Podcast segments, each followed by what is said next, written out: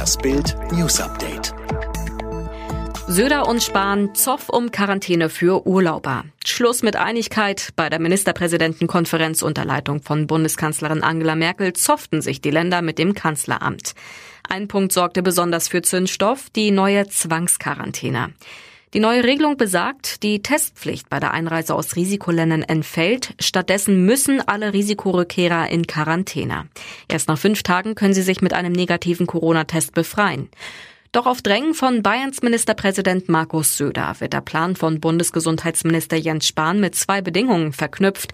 Wenn die Behörden die Durchsetzung der Quarantäne garantieren können und die Aussteigerkarten digitalisiert sind. Bundesliga-Start vor leeren Rängen, aber zum Knaller BVB gegen FC Bayern könnten wieder Fans im Stadion sein. Eine Fanrückkehr in der Bundesliga ist in diesem Jahr möglich, aber nicht sofort.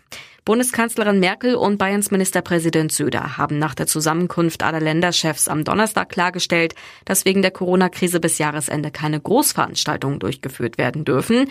Aber für bundesweite Sportveranstaltungen soll eine Arbeitsgruppe mit den Chefs der Staatskanzleien bis zum 31. Oktober einen Vorschlag für die Bundesliga und die zweite Liga erarbeiten. Es wäre also möglich, dass beim Knaller des BVB gegen den FC Bayern am 7. November Fans im Stadion sind.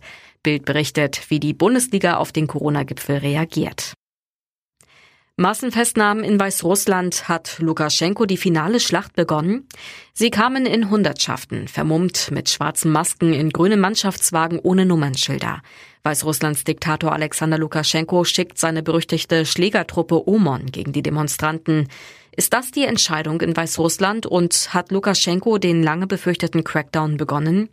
Die Angst ist zurück in Minsk. Täglich kommt es zu Verhaftungen. Am Abend gab es sogar Massenfestnahmen. Zoff mit den Goldbeeren. Lidl verbannt Haribo aus dem Regal. Bei Lidl werden die Goldbeeren knapp. Der Discounter und Haribo streiten sich über die Konditionen. Haribo wollte seine Gummibärchen teurer verkaufen, Lidl die Preiserhöhung aber nicht hinnehmen, schreibt die Lebensmittelzeitung. Den Angaben nach nahm Lidl die Haribo-Produkte zum 1. Juli 2020 kurzerhand aus dem Sortiment. Die Regale sind schon fast leer. Laut Lebensmittelzeitung gleicht Lidl in einigen der rund 3200 Filialen die Lücken auf den Regalen mit der Eigenmarke Sugarland und mit Produkten von Haribo-Konkurrent Katjes aus. Sie wollte über die Alpen wandern, Frau nach zwei Tagen aus Gletscherspalte gerettet. Mehr Schutzengel als diese Wanderin kann man kaum haben. Sie überlebte zwei Nächte leicht bekleidet in einer Gletscherspalte.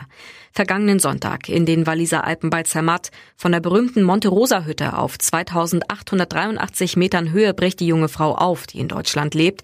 Auf 3725 Metern Höhe dann das Drama. Sie tritt auf eine Gletscherspalte unter einer dünnen Schneedecke, rutscht 15 Meter in die Tiefe, bleibt auf einem Felsvorsprung liegen. Was dann geschah, lesen Sie in Bild.